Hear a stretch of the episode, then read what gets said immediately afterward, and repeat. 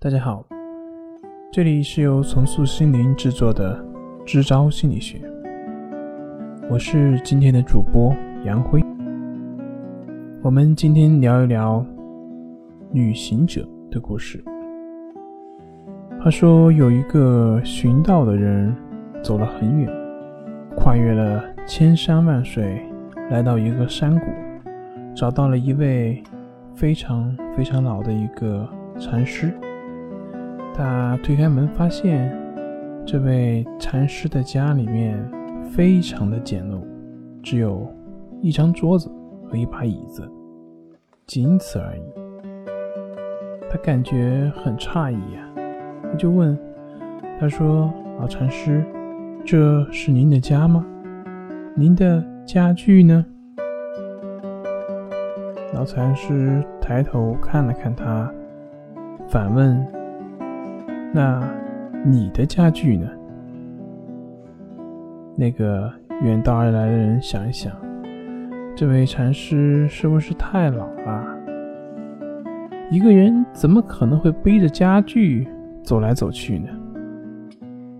他说：“没有啊，我只是一个过客，我的家具都放在我的家里面，我怎么可能会随身携带呢？”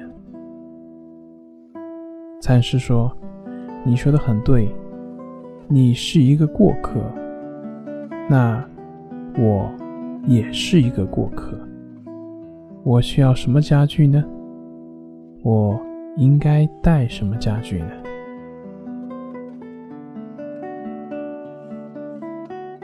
是啊，我们每个人都是生命的过客，每个人都会经历。”从出生到死亡的过程，出生就像一个山头，而死亡是山头的另一面。我们从这个出生的山头出发，最后一定都会走到死亡的那个山头。你最后能得到什么呢？最后你将什么都不可得，甚至连一件衣服。都不可得。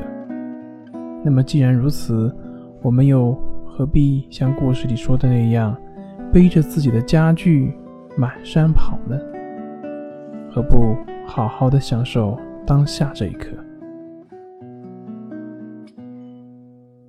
放下，放下那些家具，就是放下你的束缚，放下你的烦恼。